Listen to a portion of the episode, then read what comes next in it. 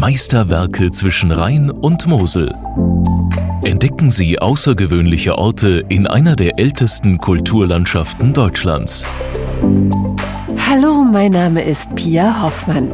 In dieser Folge besuchen wir kunstvolle und geistreiche Meisterwerke, wie etwa die Benediktinerabtei Maria Laach in der Vulkaneifel, eines der schönsten romanischen Bauwerke Deutschlands. Neugierige können hier eine zeitlose religiöse Erfahrung machen, verspricht Pater Johannes. Neugier ist nichts Schlechtes. Wenn jemand mit Neugier hierher kommt, ist das die beste Voraussetzung, hier etwas zu erfahren. Wer nach Laach kommt, sollte Zeit mitbringen. Es hat keinen Sinn, nur anderthalb Stunden Stunden hier zu verbringen. Ruhig früh morgens kommen und bis zum Nachmittag oder Abend bleiben. Und lesen Sie vorher nicht zu viel. Kommen Sie unvoreingenommen. Schauen Sie sich alles an und verweilen Sie dort, wo es Ihnen gefällt.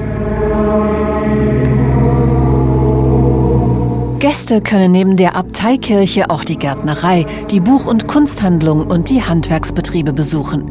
Die 34 Mönche, die hier nach der Benediktinerregel bete und arbeite leben, bemühen sich, touristische Betreuung und Klosterleben zu verbinden. Das ist ein Spagat für uns Mönche, dass wir einerseits die Stille selbst suchen und die Stille schützen müssen, in der wir leben. Deswegen achten wir sehr auf die Bereiche des Klosters, wo wir alleine sind. Wir bemühen uns aber auch, die Touristen gut zu betreuen. Wir machen Führungen für die Kinder und Jugendlichen. Wir haben ein Gästehaus, wir haben Gastronomie und möchten den Menschen schon die Chance geben, hier bei ihrem Besuch eine Tiefenerfahrung zu machen, die sie vielleicht zu Hause nicht machen können. Diese Tiefenerfahrung lässt sich im Seehotel Maria Lach nachspüren. Intensive Wellnessangebote mit Blick auf den Lacher See, mit seinem dichten Schilf und den bunten Seerosen fördern die Tiefenentspannung und Entschleunigung, sagt Hoteldirektor Steffen Melzong. Wenn Sie morgens aus dem Fenster schauen bei uns und in Richtung See schauen oder auch Richtung Kloster, Kloster könnte man die Stimmung, die man dann sieht, je nach Wetterlage, als mystisch bezeichnen. Also wenn so leicht die Nebel aufsteigen oder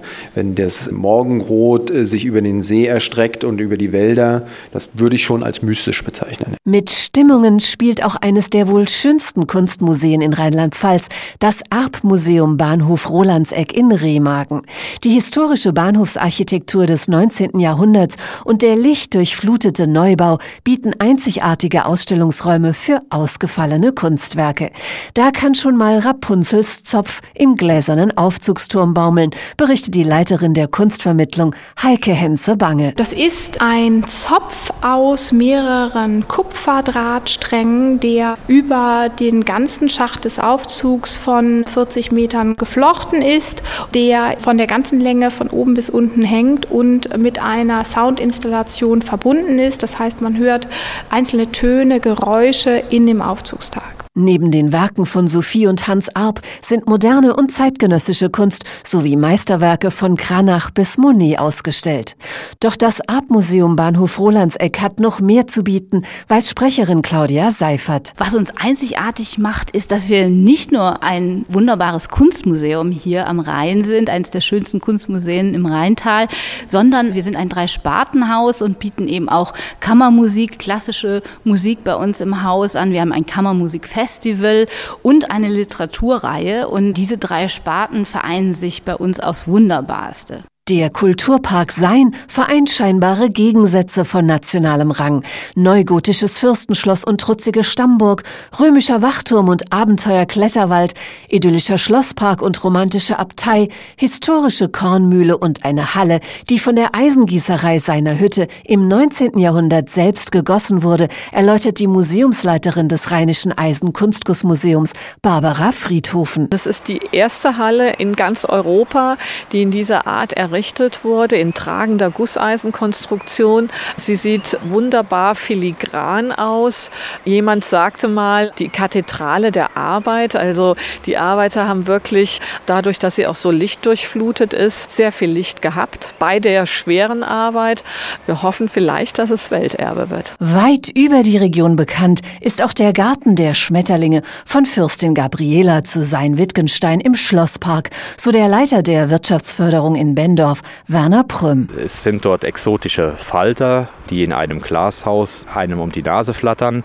Es ist ein besonderes Flair, auch bei schlechtem Wetter immer ein sehr lohnendes Ziel und das ist in jedem Fall ein besonderes Erlebnis, was man mit der Familie genießen sollte. Besondere Sinneserlebnisse verspricht das einzige unzerstörte Barockschloss in Rheinland-Pfalz, das von Anfang an als Lustschloss konzipiert war, weiß der Geschäftsführer der Landesstiftung Villa Musica Rheinland-Pfalz, Karl Böhmer. Das Schloss ist gebaut worden von einem Kurfürsten von Trier als Maison de Plaisance, als Vergnügungshaus.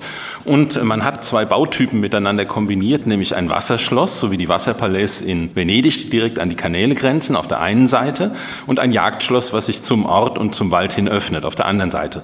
Und das ist die Besonderheit von Engers. Das gibt es in einem Bautyp sonst im Barock nicht mehr. Am malerischen Rheinufer bei Neuwied können Besucher auch heute noch Sinnesfreuden genießen, so der Geschäftsführer der Schloss Engers Betriebs GmbH, Arno Gatschau. Sie sitzen draußen an der Rheinterrasse, schauen dem Schiff hinterher, welches an ihnen vorbeizieht, genießen die Kulinarik und haben vielleicht Glück und hören ein Probespiel der Villa Musica, einen Geigenklang, der aus dem Schloss auf die Terrasse klingt und sie bei ihrem Dinner oder bei ihrem Mittagessen unterhält. Durch die Landesstiftung Villa Musica ist Schloss Engers in den letzten 15 Jahren zu neuem Leben erblüht. Konzerte, Ausstellungen und Theater machen das Kleinod am Rhein zum zweifachen Meisterwerk, so Villa Musica-Chef Karl Böhmer. Schloss Engers ist ein Meisterwerk, weil es von Meistern ihres Faches gestaltet worden ist, von Stuckateuren, von Malern, von Architekten, die erstklassig waren. Es ist ein Meisterwerk, weil dort erstklassige junge Musiker mit großen Professoren aus aller Welt erstklassige Musik machen, also meisterliche Musik. Meister der Baukunst und Meister der Musik, 250 Jahre später vereint in der Region zwischen Rhein und Mosel, inmitten von Meisterwerken der Natur. Entdecken Sie jetzt alle Meisterwerke unter meisterwerke-rhein-mosel.de.